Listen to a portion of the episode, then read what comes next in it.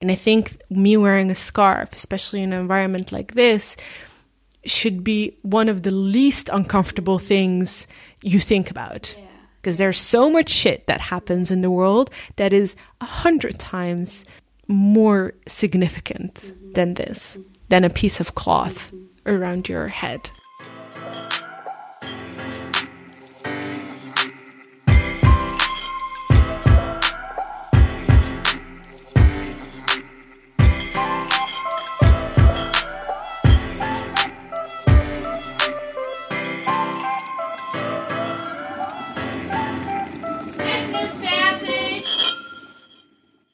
Welcome to the second episode Aufgetischt.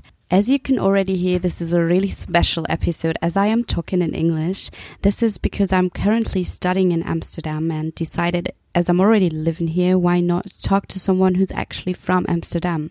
When I first met my today's guest, Inam, she was standing on the stage of the Women's March in Amsterdam, basically talking in Dutch. So I didn't really understand what she was saying, but I could already feel her power and passion for feminist topics.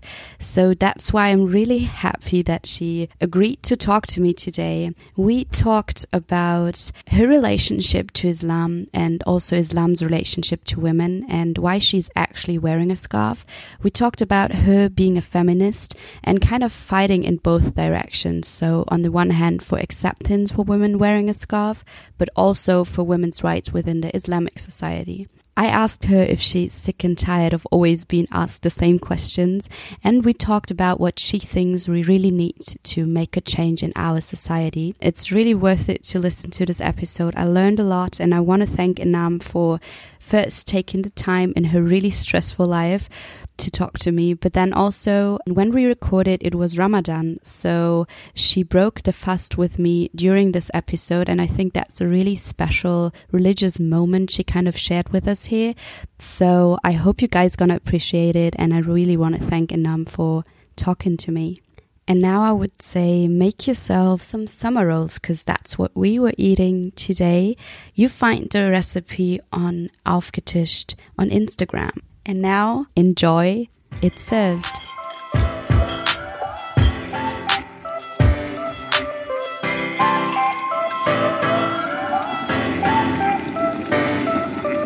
Which taste have you recently tried for the first time?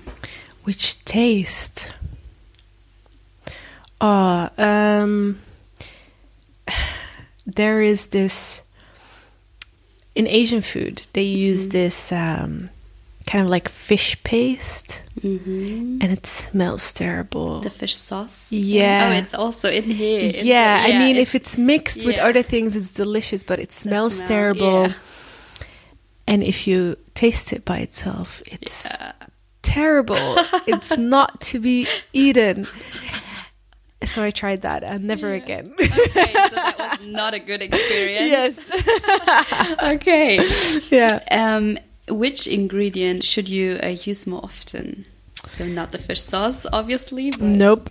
Yeah. Uh, what ingredients should I use more often? What I don't use often, I think I should use more, is um, cilantro.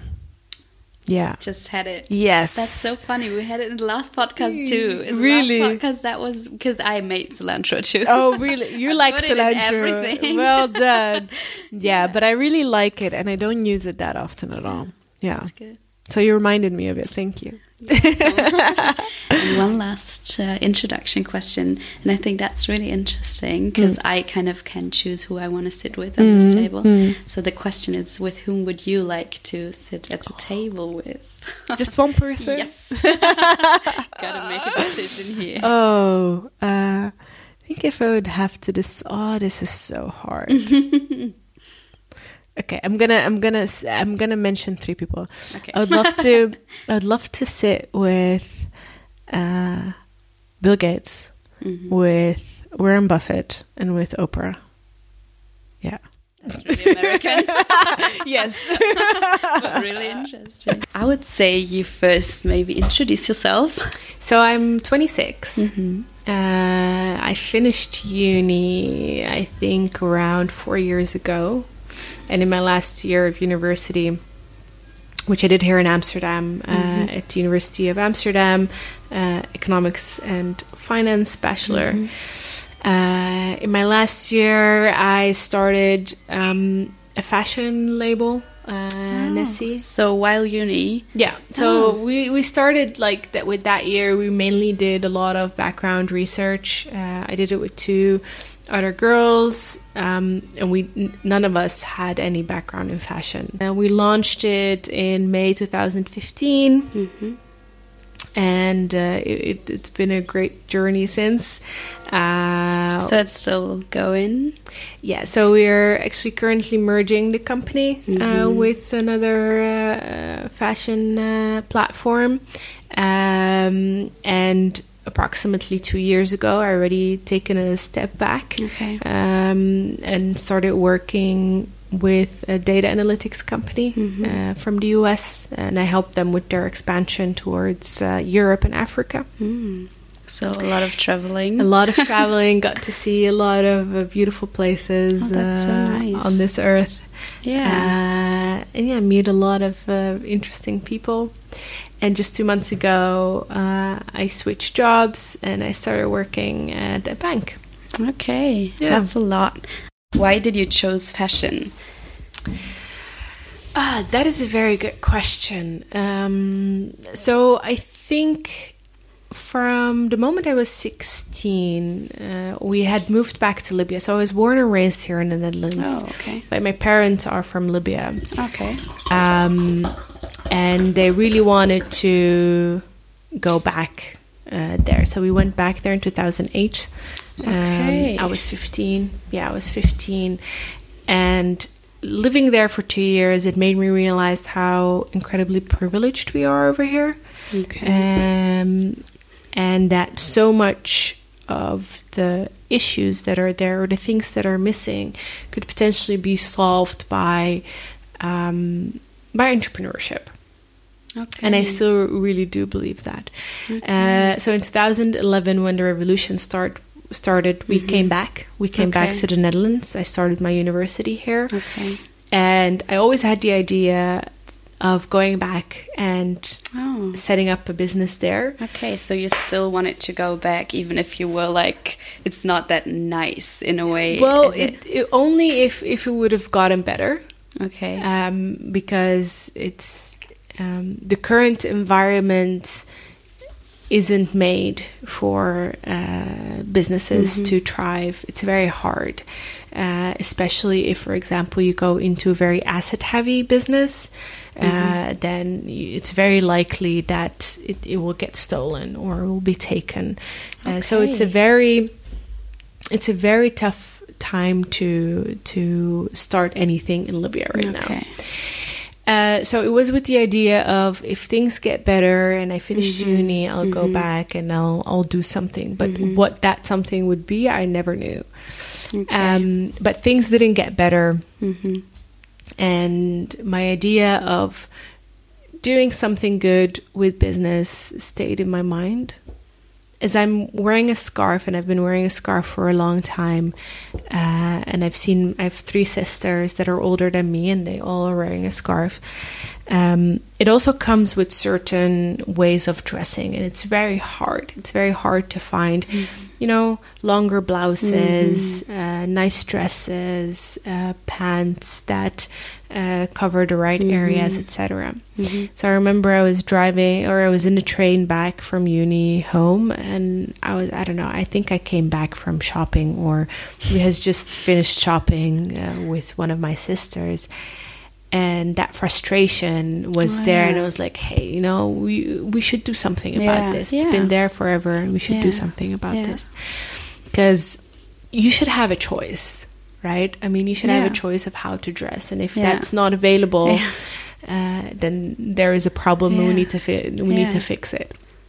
So that is where where the idea Okay. came from to do fashion, because we really felt that pain, and I think a lot of uh, women that want to dress yeah. modestly, whether they uh, wear scarves or not, Mhm. um, it's a bigger challenge. Mhm. It's a very big challenge. So it's not only for the target group, like especially wearing a scarf, but No. also like everyone who feels like they don't want to wear skinny jeans all the day, time. Exactly. Yeah. Exactly. Uh, and you know, uh, I wear a lot of skinny jeans, but I like to, for example, pair them with blouses that are a little bit Longer, longer. yeah.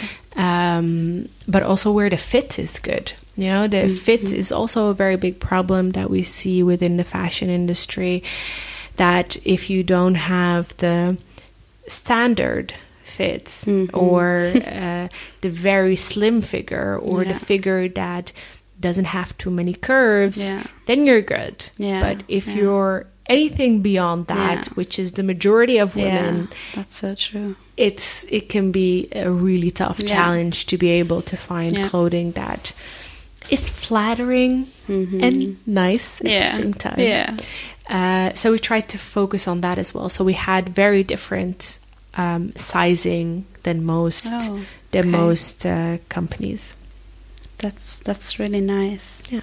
So you mentioned wearing a scarf. When did you start doing it? doing it? Wow.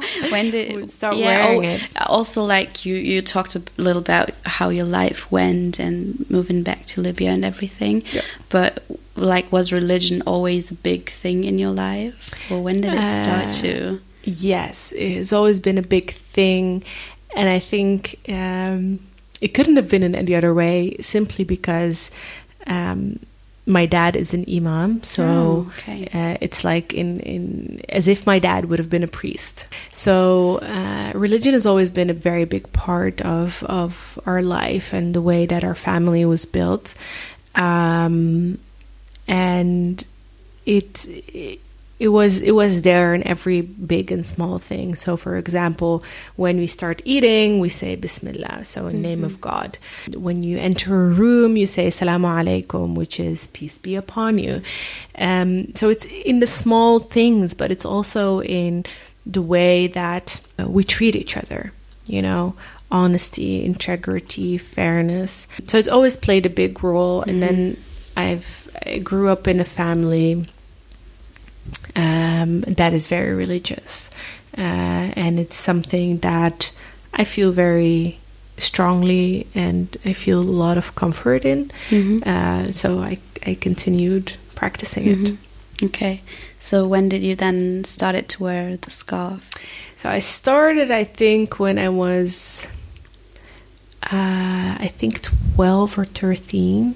Mhm. Um, and basically, you start when you have your first menstruation cycle Mhm. um, or your first period. Um, and that is kind of like when you should start wearing Mhm. it. Uh, there are plenty of girls that wear it way after, Mhm. um, also some that w- wear it before. And for me, actually, even before that, uh, I would always tell my mom, "Mom, I want to start wearing a scarf." Oh yeah. Uh, because all of the women around me was were wearing that. so it's more like a Yeah. being in the group because everyone Yeah. is like that. Like Kind of, yeah. it, it was like that when I was younger. That was kind of the idea. I looked up to that to those women. Those are the Mhm. women that Mhm. uh, that were role models for me, Yeah. and I I wanted to be like them. yeah. uh, as a kid. Of course, now it's it has a whole different value and meaning. Yeah. Uh, but back then, then, that was yeah. you know The the first thing. the first yeah. thing. Yeah. Being in the group. Yeah. But do you think like now this is a good age to do it? Do- Do you feel like you did it really consciously or was it more like a everyone's having a black shirt so I want a black shirt as you just said? Um, I think it was it was a good a good age. It was uh, towards the end of elementary school Mhm. uh, and moving into high school. Oh, so it so was, it was like kind of like a good transition. yeah, also. so I wouldn't come the next day wearing a scarf. No, actually, I did, Oh, but it was like towards the end of it. Mhm. Um, and uh, going into a high school, I think it formed me a lot. Uh, I went to a very white high school. Mhm. Uh, So it was still here here in, Ut- in, in Utrecht. okay. Yeah. Um, I, it was a high school with like 600 pupils, I think, of Mhm. which maybe 10 had a different background, and Oh, I was the only one wearing a scarf. Um, and Oh yeah, okay. Wow. and that and, and that is kind of when I realized that um, it made me unique. You know, it it's in in in a world where, or at least at that time in my world, uh, it was something that really made me different, uh, and not in a in a negative way. So I I think I've been very fortunate in in being accepted as Oh, I am. Yeah. um, and not being bullied or uh, having the feeling that um, I was an outcast because I was wearing something Mm-hmm. else or because I looked different. Um, and I know that that is not uh, the, Common. the, the common. Yeah. I think Yeah. it's more of the exception than the Mhm. rule. Definitely. Um, but it, i in that sense, it gave me a lot of strength in the environment that I was in. That still being accepted, but also being something special or having this for yourself. Yeah. Kind of. Yeah. Okay. Yeah. But so you never like are people often asking you why are you wearing it or something like that? So do you like um, yeah, I mean, there there are a lot of people that are curious, right? Also Mm-hmm. in that environment, um, curiosity uh, is very high, but um, how do I really it? appreciate that. Yeah. I, I really do Mm-hmm. appreciate that, uh, simply because it means somebody uh, is thinking about it and is interested in your Mhm. perspective. Mhm. I prefer that more than people Just avoiding. yeah, Yeah. avoiding it or making their own judgment Yeah, and not actually sure. having making the conversation or having the conversation Mhm. um so yeah i get i get that question a lot why why are you wearing it and um, so you're not sick of it. no And then it's been 14 years now i don't think i no, I'm Can't be sick of it yet. no Okay. and what is your answer to it? So, Uh, I think my answer um, will changed from the beginning uh, till now. It's it's been a process, and I think every few years it's a completely different answer. Uh, and I think if you ask me, of course, and if if you ask me in three years, it will be a different answer. mhm.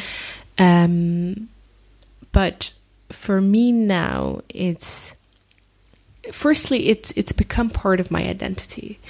Um, it's it's inherently me. It's it's it's part of me. So Yeah. in that sense, uh, I think that's that's one of the reasons why I'm still wearing it. Um, and then secondly, it's part of of a religion that I strongly believe in, and um, I stand uh, I stand behind. Uh, and this is just one act of worship uh, that you can Cool. perform, um, and that is what I I think that is something that I do want to pinpoint in that sense. There is so much focus on women wearing scarves, uh, positively and negatively. Um, but also in Islamic society, that if a woman doesn't, or if a woman wears a scarf, it's assumed that she is a good Muslim or a pious woman or whatever it is, and that if she doesn't wear it, She's not. she's not. Mhm. Uh, and the same kind of perspective is seen from uh, a Western society. Women who wear scarves are seen as unemancipated Mhm. and uh, oppressed. oppressed, Yeah. and women that don't wear it um, are seen as, you know, completely the integrated and exactly. Yeah.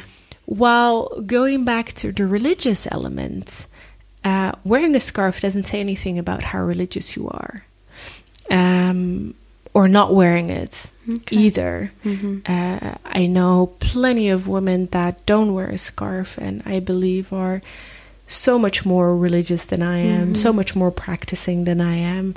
Um, and the same counts for the other way around. Not wearing it doesn't mean you're not oppressed, uh, and wearing it doesn't mean You that you are. Yeah. Um, and it's it's interesting to think about how much this piece of cloth uh, is politicized Yeah. uh, and and contains so much value while you know we dress up in cloth every day. it just has a different shape Yeah.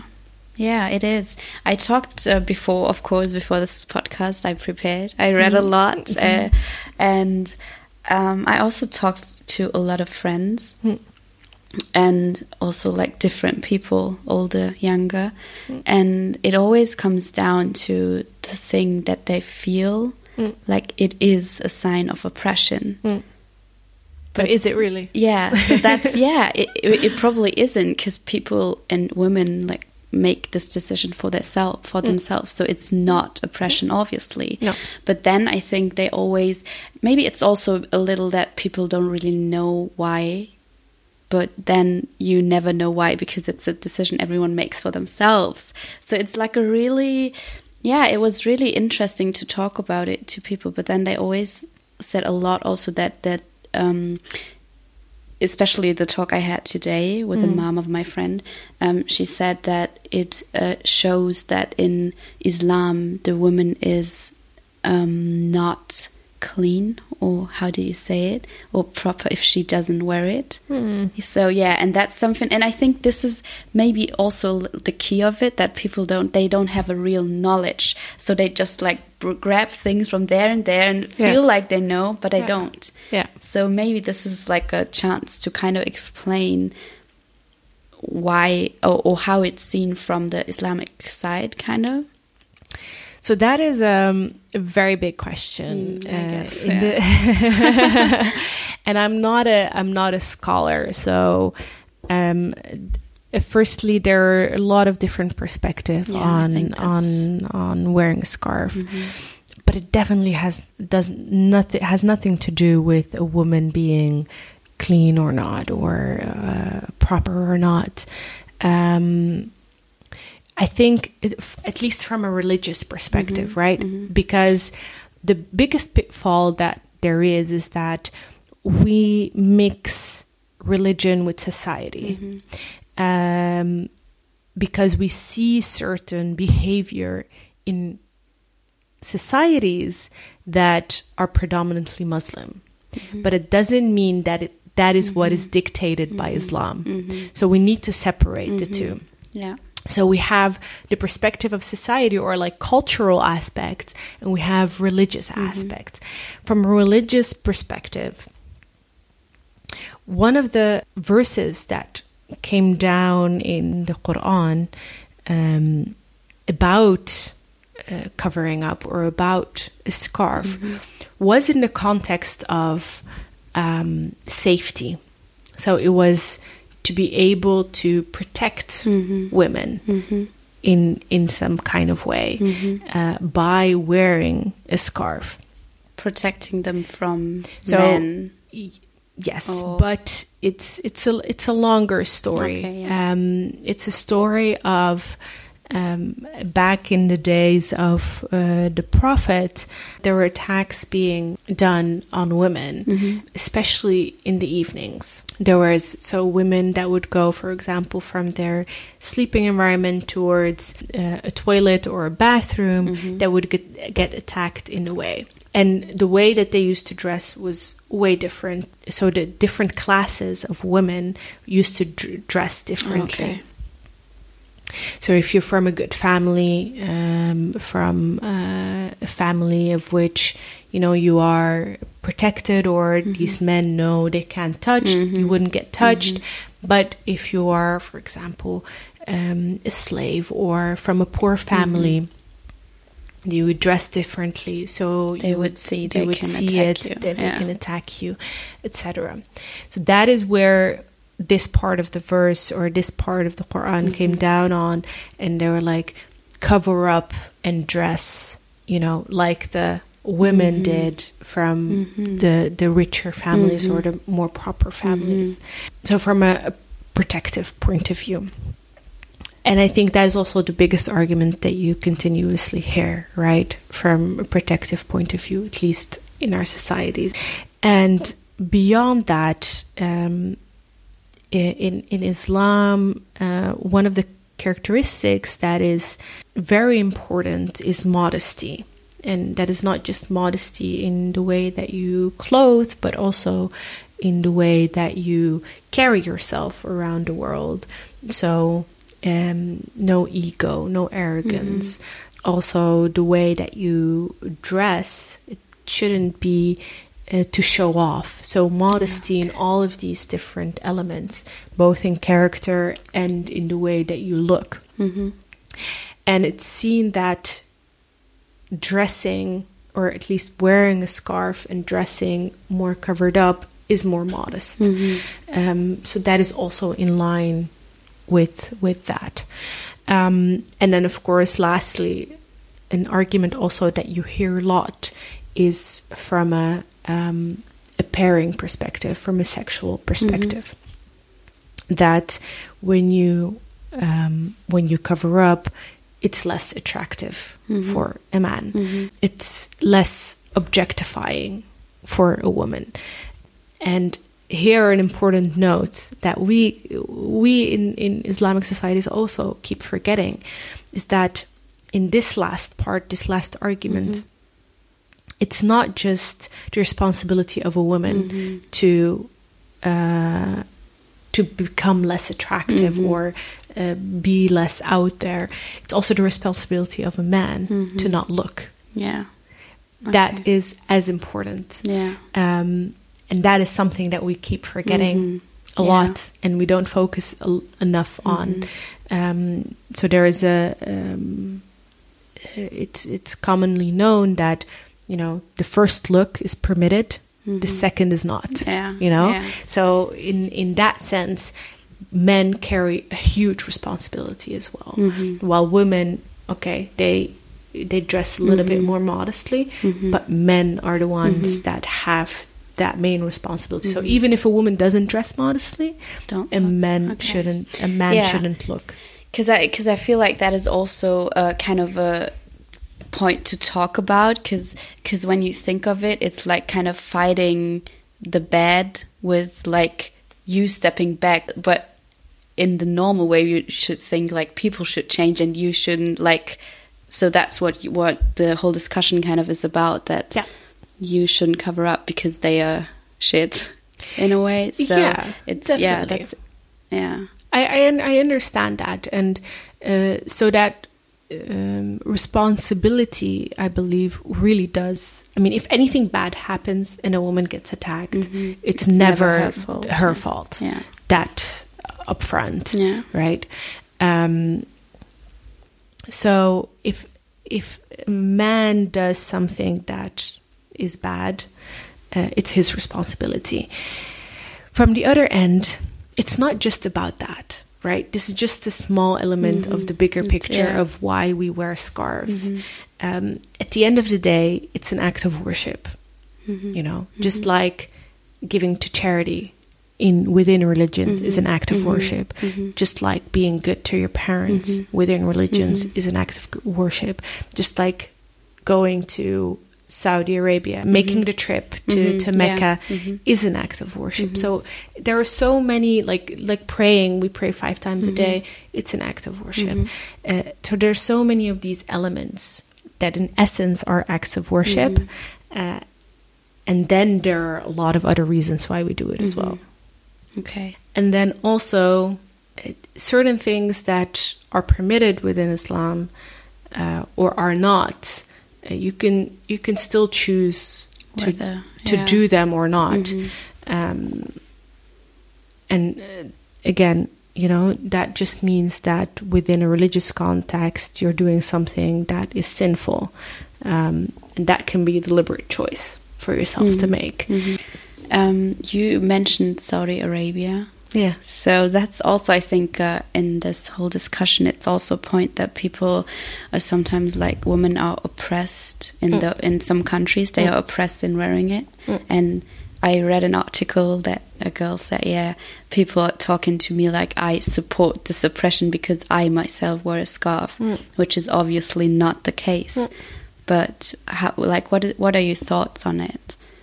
I think it would be very strange that I would be, or the women that would would be wearing a scarf out of their free choice are seen as responsible for the Yeah. oppression Yeah. of women in different countries that don't have a choice. Mm-hmm. I think that's mind blowing.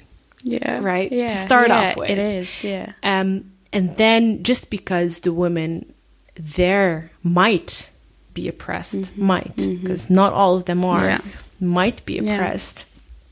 Let's oppress the women here as well that do want to wear a scarf, and not and not, Mm-hmm. yeah, let them wear them it. to do it. Yeah, that's yeah, that's like preaching freedom and then taking it in a way. Exactly. Yeah. You know, it, if it's my own free choice to wear it, Why is it on you to why tell me to not do it? Yeah. exactly? Yeah. Like, what gives you to right Yeah. to tell me not to wear Yeah. it? Right? Yeah. Because Just- you feel uncomfortable or something. Yeah. Well, welcome to the world. There are a lot of uncomfortable things. Yeah. And I think me wearing a scarf, especially in an environment like this, should be one of the least uncomfortable mm. things you think about. Mm-hmm. yeah. Because yeah. there's so much shit that happens in the world that is a hundred times more significant than this, than a piece of cloth around your head. Yeah, right? definitely. But then going back to the to to the um, uh, countries where this oppression happens, um, of course, that like I don't know any women that would not condemn the oppression, right? Mm-hmm. the the worst part about the oppression is not wearing a scarf. That that's Mm-hmm. that's not the main element. It's much bigger than that. Definitely. It's about women not being able to move freely. It's about Mm-hmm. women not being able to work. It's being it's about women not being able to have property. Mm-hmm. It's about women not being able to vote. It's about women not being able to make any of the choices that they want, and not necessarily about women wearing scarves. So we Mm-hmm. It's need just- to we need to make the the discussion of oppression about something bigger than just Yeah, wearing a scarf or not. yeah. Because if you would have to wear a scarf, it wouldn't be that bad. Yeah. If you had everything you else. still have freedom in your choices. Exactly. Yeah, it would bother you, Yeah. but it wouldn't necessarily hold you back Yeah. in your life. Everything else does. Yeah. So the problems that we have in these societies is so much bigger than wearing a scarf or Mm-hmm. Not. Yeah, that's true. I- I think for for a lot of people, it's just a representation of it. That's like, and that is sad that this one piece of clothing is re- representing that all. Yeah. So It's Yeah. it's it's completely unfair yeah, because you actually by making this the representation of oppression Mm-hmm. you're minimalizing all the suffering that these women are yeah. going through yeah, you're diminishing it completely Mm-hmm. because that is not the problem yeah.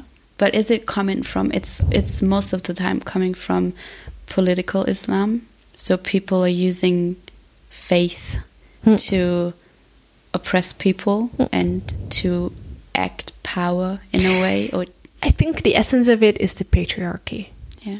right it's men in power that like to manipulate things their Yeah. way Yeah. and then you see different forms of it it can take the form of political islam if mm-hmm. that's what you want to call it it can take the form of republicans in the us mm-hmm. right it can take the form of uh, right-wing activists that don't want abortion i- in europe Yeah. whatever it is it's about people trying to oppress Yeah. other people Yeah, and then it with takes opinion. with their own opinion, with their own thoughts, with their own way of thinking about things.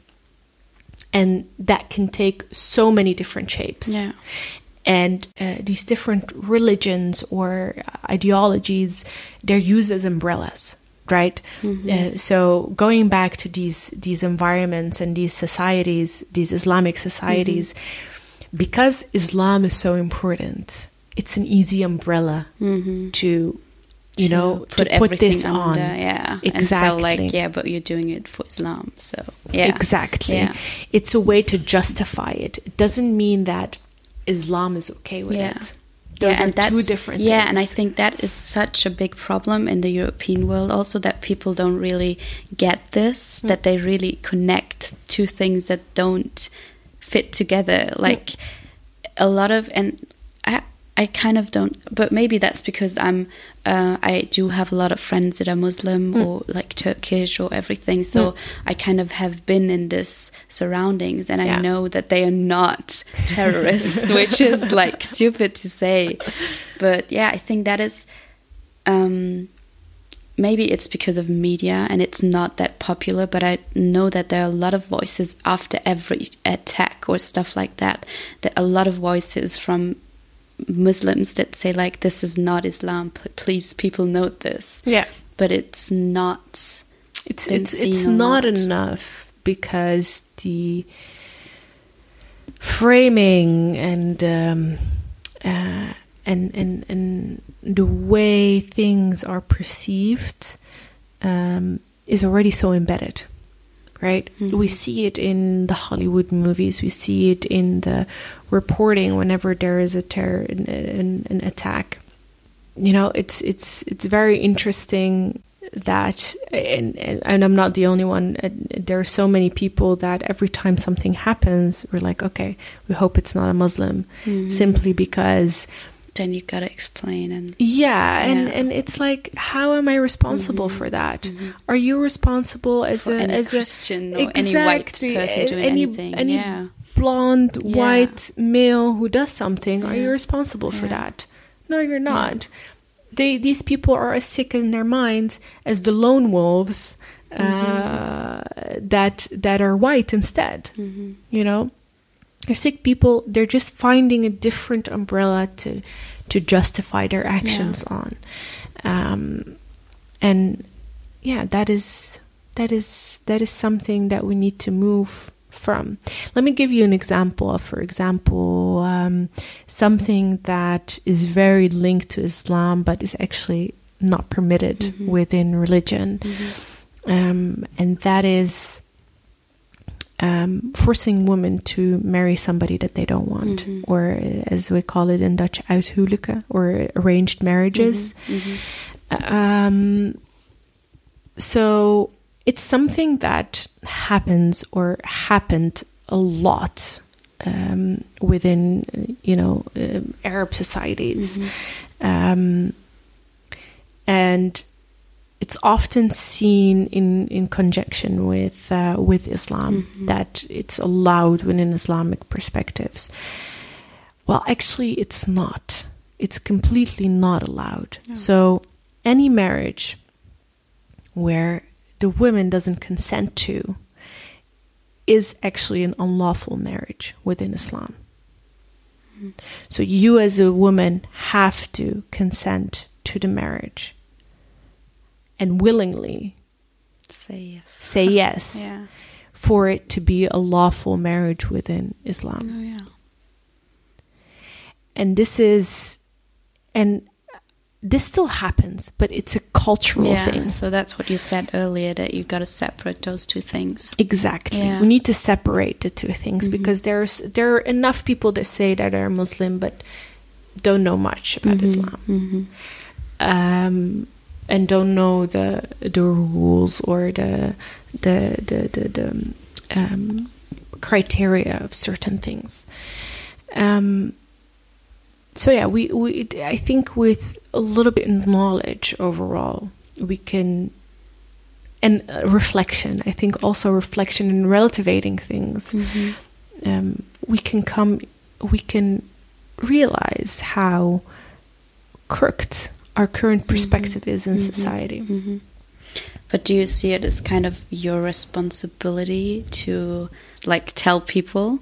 Because I could imagine that mm. you feel like this, mm. and it's kind of unfair that you have to do it. Yeah. I think that I do feel that responsibility, yes.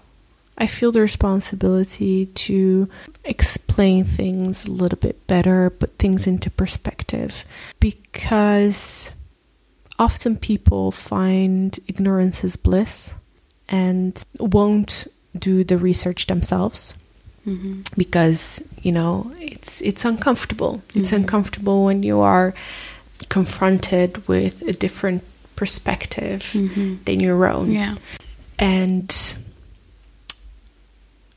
you know by by giving people that perspective and making it easier for them to see it it's also very rewarding so yes uh, i understand that you say it's unfair but at the same time it's also a little bit selfish right because um, it's also very rewarding to have these conversations and to be able to And then people afterwards are like, Yeah. "Oh, thank you. I've learned a lot. Like you changed my mind." Yeah, or not. Yeah, right. true. But then you at least have a wider picture Mm-hmm. on things. Yeah.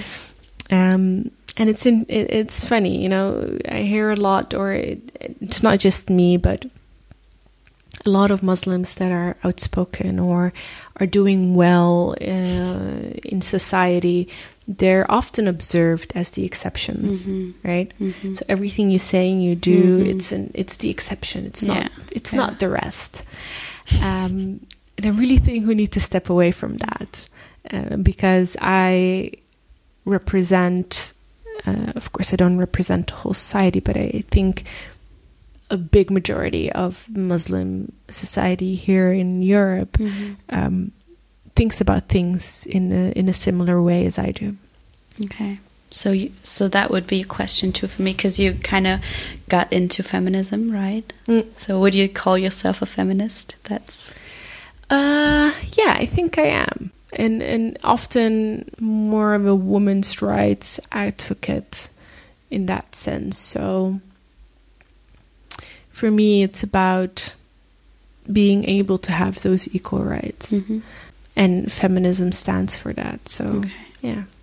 And do you have to do it both ways? So, how is like your people around you that are Muslim or also just having the same cultural background? How are they reacting to you being that feminist? So, I can imagine that you have the hardest role here because you're working in both ways. Um, yeah, I think it, the hardest part uh, when when we like when I when I have to speak within my within the Islamic community is um, is the negative connotation that feminism has, right?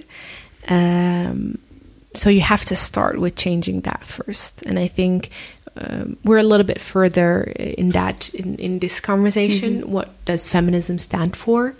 Um, and Islamic community is it's it's still very like you know looked upon in a skeptical way. so, what is it like? What do it, they see it like? Because I don't really. it's like that. you're you're more seen as um, an extremist in you know uh, wanting women to rule, and instead of it being you know the equality part of things, It's more the hating men and Yes. oppressing men. exactly. Yeah, okay, You know, yeah. so that that idea Yeah. is still there. So we always these conversation then first start off with okay, you know, what is feminism? What what is it actually that we're having a conversation about? hmm you know it's about us women wanting equal rights right that is what what it's essentially Mm-hmm. Yeah, about yeah. um and uh, it's it's it's very it's very interesting because um cultural perspective on things is so embedded. I mean, it's it's the main it's the main culture, right? Um, so I remember we were a few a few years back when we just started our company. Uh, we gave a talk and during Ramadan as well, during uh, uh, the fasting period, Mm-hmm. uh, and there were a lot of, especially Muslims, around around uh, in at the talk. So we got a we got the question from a like a man. I think he was in his begin forties, and he asked us. He was like, "How are you going to find a husband that is okay with the work that you do?" And we're like, "What?" oh, we were like, oh. what? we just we just had a whole talk about you know entrepreneurship and stuff like that and this is the question that you choose to ask us yeah. And um, i think that perspective is still very much there right mm-hmm. uh, the woman that is responsible for the household the woman mm-hmm. that uh, should put her family 1st mm-hmm. uh, while the man is the main provider mm-hmm. for the family and, and for everything around that. And it doesn't necessarily mean that you have different um, different different rights. It just means there are different expectations, right? Mm-hmm. Uh, so the expectations for men are very different than for women, um, and because those expectations are there, um, they're also very much raised in different ways. So also within our family, uh, even though I think it's much less than than mm-hmm. uh, in other families, um, if we have guests over, uh, we as as the girls mm-hmm. are the mm-hmm. ones that are responsible Seven to make minutes. sure that all the food is made. Mm-hmm. You know, helping my mom out, etc. Mm-hmm while the guys don't have the, that mm-hmm. responsibility at all you know while at the essence of it i mean they go to school we also go yeah. to school they so you have, have double the jo- work exactly we have extra jobs yeah. and extra yeah. chores and extra responsibilities so the expectations is are that we study we get good grades mm-hmm. we have uh, side jobs uh, but we also do everything exactly be good housewives right and be able to do all of that. Mm. And I think that is also for me where my my feminism started. Mm. Uh, it's in in that uh, distinction that was there between us and and my brothers, mm-hmm. um, where they didn't have to do anything around the house, you know, except for take out taking out the trash. At least, you know. Yeah. yeah. Um, and um, yeah, that is that is where it started. And I think that is also one of the biggest challenges still within the community. This look or a different look towards the roles of mm-hmm. men and women.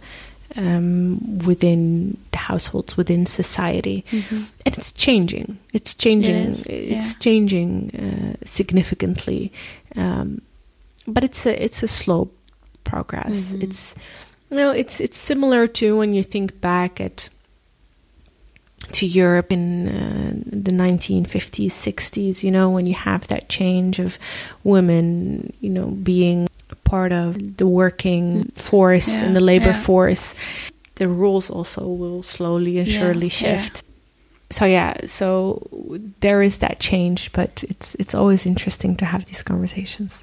But is it um, also because I always think like it's our job to raise our children differently. So it's like I think that is one of the biggest things when I see also friends growing up in mm. those communities and being treated differently because they are girls. Mm. Um, that sometimes um, I see that they don't feel the urge to step out of it, and mm. that I'm kind of scared that they will like do the same with their kids and like continue this. Mm but for me, but I don't know how you see it. It's like one of the biggest things to. I mean, there are plenty of women that are okay with the status quo, mm-hmm. right? Um, but I also see a lot of women that are not. definitely yeah. not okay with it, and that are really making a change in the way that they raise their kids and how they treat their their uh, daughters versus their sons, mm-hmm. and also men. Uh, just to be clear, uh, um, a lot of changes within men as well mm-hmm. in the mm-hmm. way that they perceive their daughters versus their sons, mm-hmm. which is mm-hmm. also very important yeah. because it's you need both ways, yeah, right? Definitely. It's a, it's a joint effort. Uh, it's not mm-hmm. just the mother that raises their children; it's also the father. Yeah. Um. So that that change is is there. Um it's just not there in, in, in equal measures everywhere. Yeah.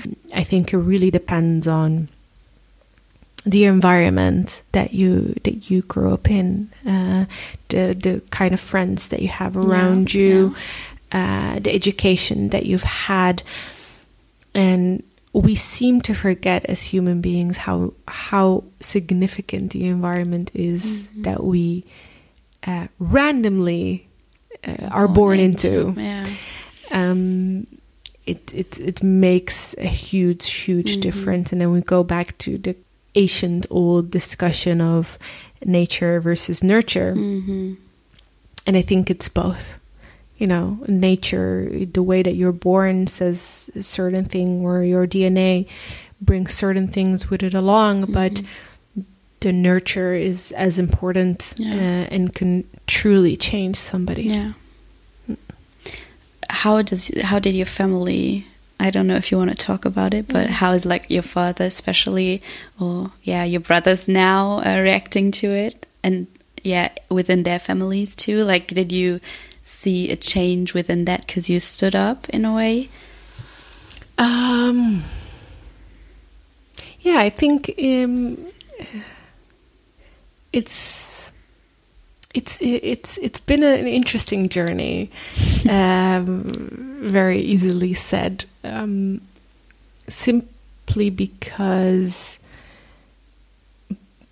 So I've always been very diplomatic and kind of like um, making the changes that I want in a very slow manner, which makes it easier for people to go along with it and also perceive the changes and get accustomed to them.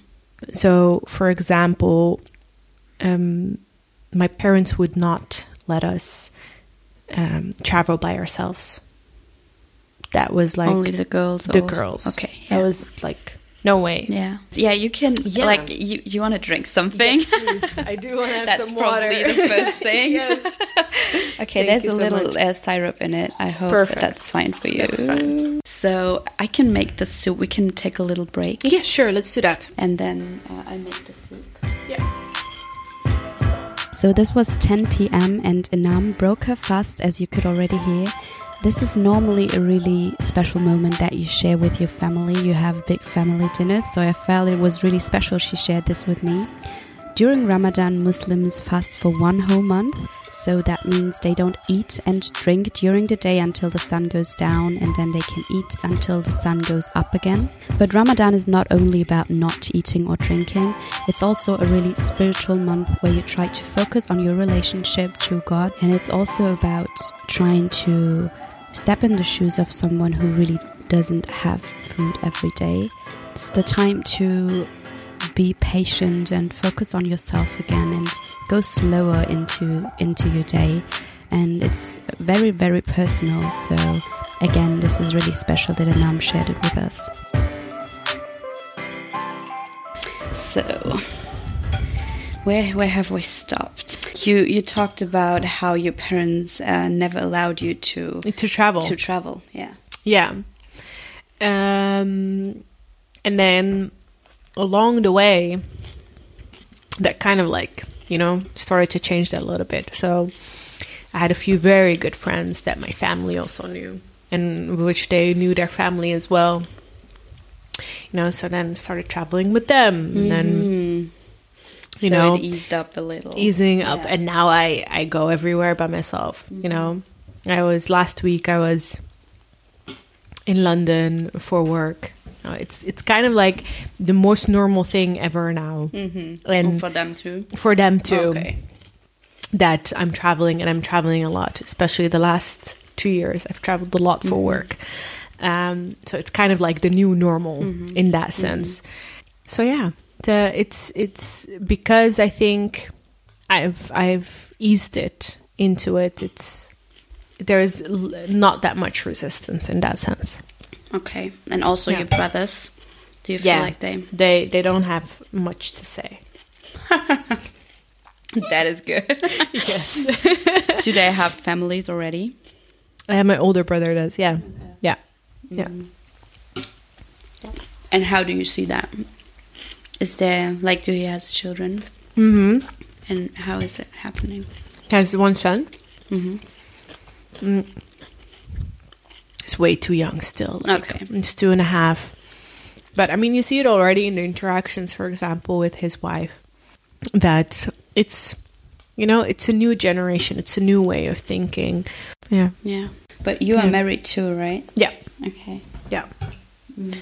I have very I have a very awesome husband. Yeah. that was good. How is it going with him? Like, was it clear from the moment you met that you're like this feminist and Mhm. yeah, Yeah. and him supporting it? Mhm. Yeah, I've always told him, you know, if you if you want to hold me back, let's not let's not do this. This is not something that's gonna happen just for you noticing. exactly. no, like don't don't get any ideas. this is how I am. This is what I want in life. If you're not okay with that, Oh, you know, you can you can go your own way. That's probably also what he likes about you. So he is that kind of guy that supports it. Exactly. So otherwise, he Yeah. wouldn't be with you, right? No, and I wouldn't be with him. Mm-hmm. Right? It's it's um it's a mutual kind of way, and I think from that perspective, I'm also a very awesome wife because I think the key is in the fact that um we we give each other so much space, right? Yeah. Um, so, a sentence that we say each other to each other, a lot, it's like, "You do you," you know, I do me. you just do you. Yeah. You know, whatever is good for you, you do it. Mm-hmm. And of course, there there are certain boundaries that you move within. You know, Yeah. but in in big lines, it's about you know what do you find important, Mm-hmm.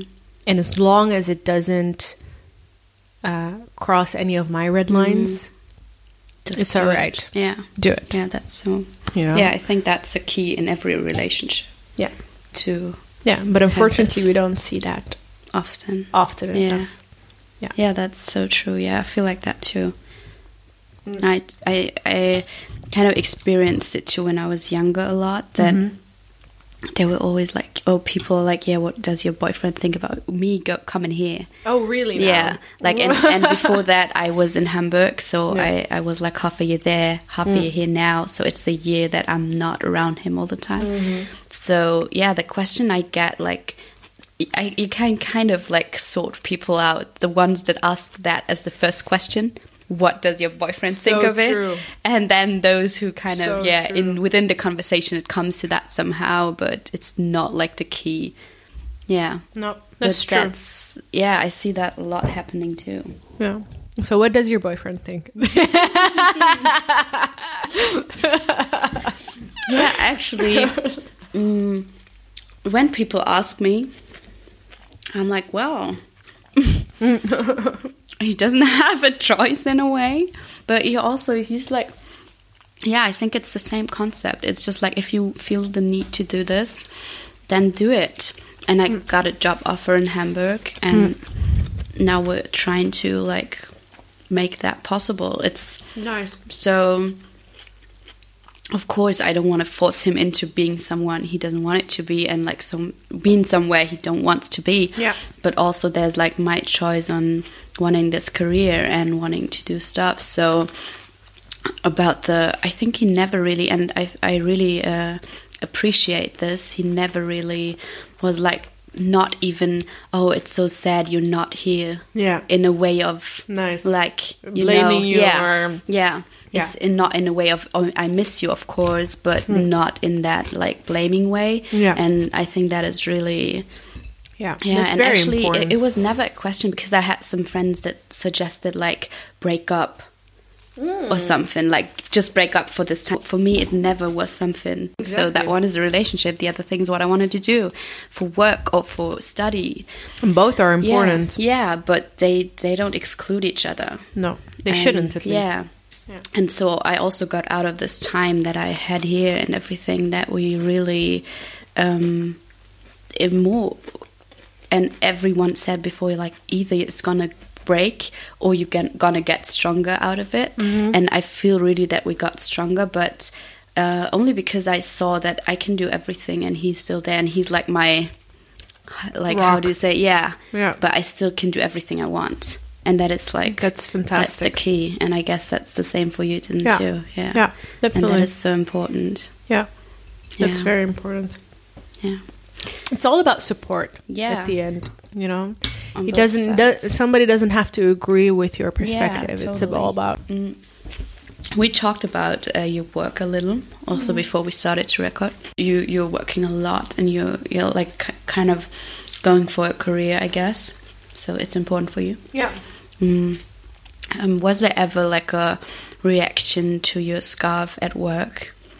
Or is there ever the need to explain yourself? Because I heard stories from women that have been asked to put it off or something like that.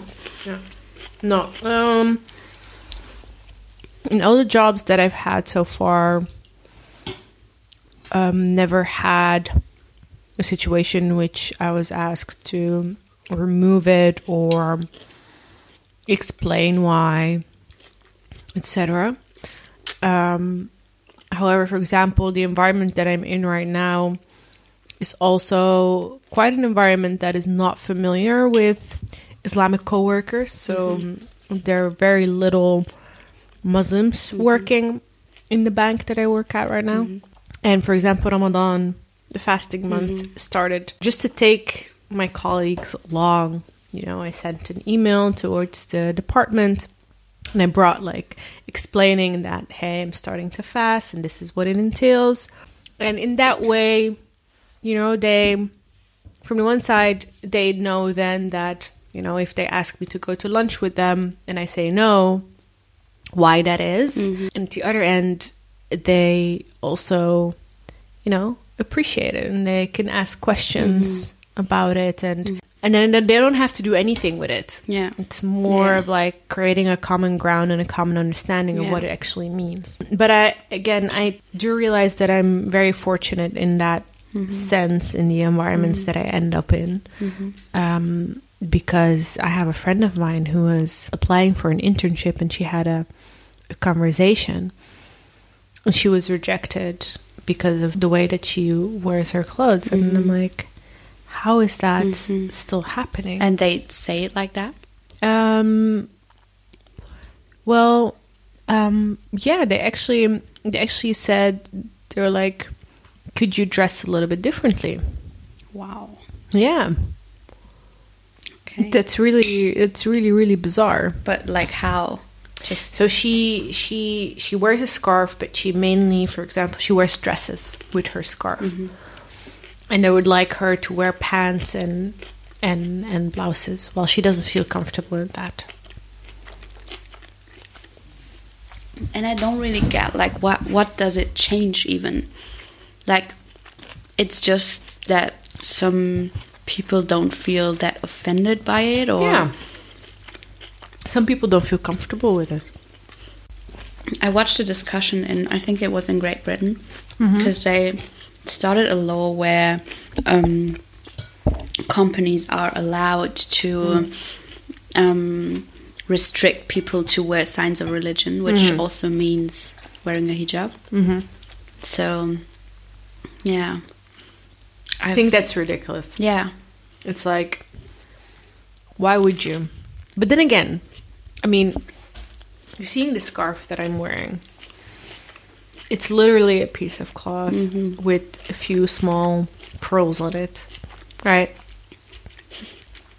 How is that trending Yeah. in any way? Yeah, and also I think w- what is in this discussion then is what happens if someone like me wanting mm-hmm. to cover my hair out of no religious reason. Yeah. I just want to wear it. Hmm. And then what do they say? Because it's not out of a religious reason. Is it Yeah. allowed or not? Yeah. So this is like a. But what I found really That would be an interesting- very yeah, interesting way to tackle it, how they re- would react to it. Yeah. get all the women wearing scarves Yeah. and the men too. Yeah, everyone doing it.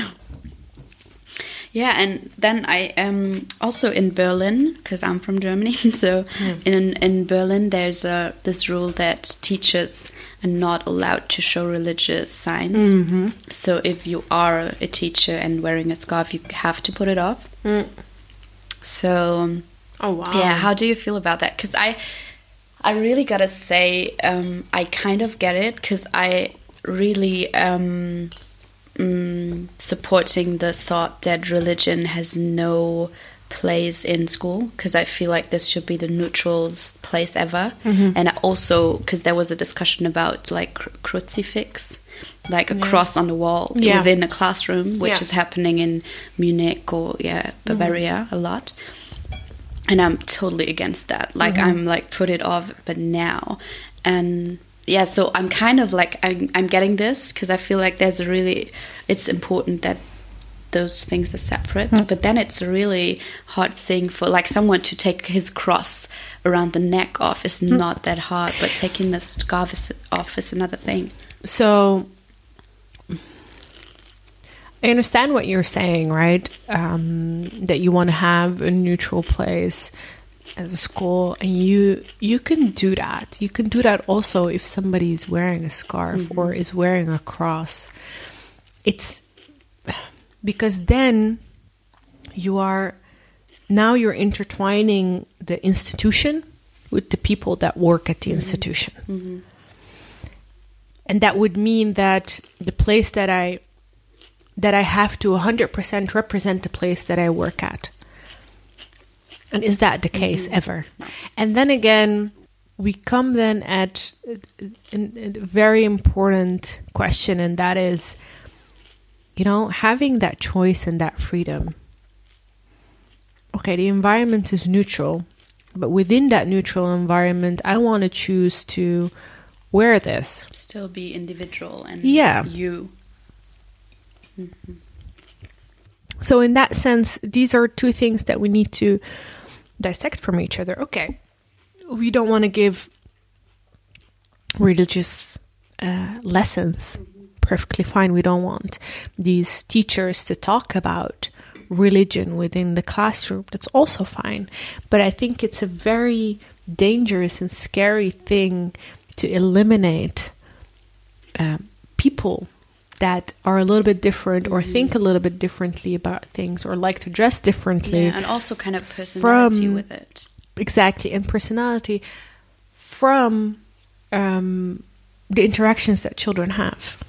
Yeah, yeah, that's yeah, that's an interesting thought. Because if you don't happen to come across with it at school, where should you? It's the perfect place actually, because then there you're like free to ask everything. Kind exactly. That that is the purpose of school, Yeah. right? It's about curiosity. It's about Yeah. learning. It's about seeing these all of different perspectives and stories and history. Yeah. Um, so I think that's I think it's very important for the functioning of our society that we don't choose to abolish these kind of things. Yeah, yeah, that's interesting. Um, and also, um, I think France is really a head runner when it comes to these kind of things. Uh, and they're they're thinking about I don't know if they passed the law or that they're just talking about the law, um, where the moms of children that are go to school there um, are not allowed to assist on school trips if they wear scarves. what? Yes. So it's going that Wow. that far. So you're basically isolating these women from society. And then I think we're being very short-sighted. Because They're not leaving because of that. no, Yeah.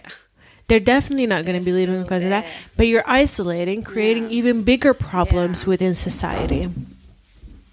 Yeah, totally. and we need to start thinking about how can we i mean there there are plenty of challenges that we have within our current societies with people from different backgrounds with people from different walks of life and that is normal you know having diversity is great it has a lot of benefits but it also requires more work you know there is no free lunch in life everything that generates more benefits Also brings work with it. work with it. Um, but if we if we put all these measures to isolate these women or to take away their freedom or their choice, um, we're basically just oppressing them. Yeah. Now and also like making the world not better for ourselves because we never get to meet different views, which No. is kind of making us richer. So that is so True. sad. True, very much true. Again, I I think, I think we're making, we're making this too, a too complex issue. Well, at the end of the day, we should be thinking about choice Yeah. And trying to make sure that women and girls have that choice.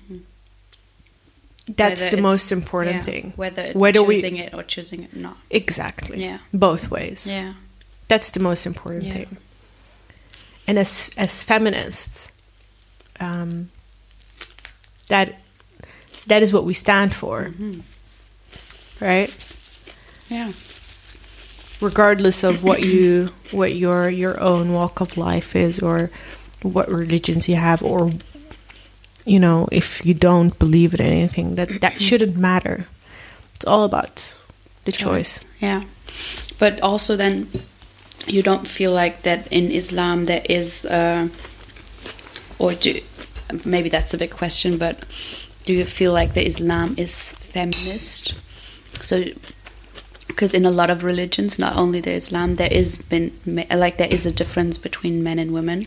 They do make it, and mm-hmm. also women covering up and men don't is also a difference in a way. So how do you feel about that? Hmm. I think it's a very, very, very hard um, question. Mm-hmm. Yeah. Um,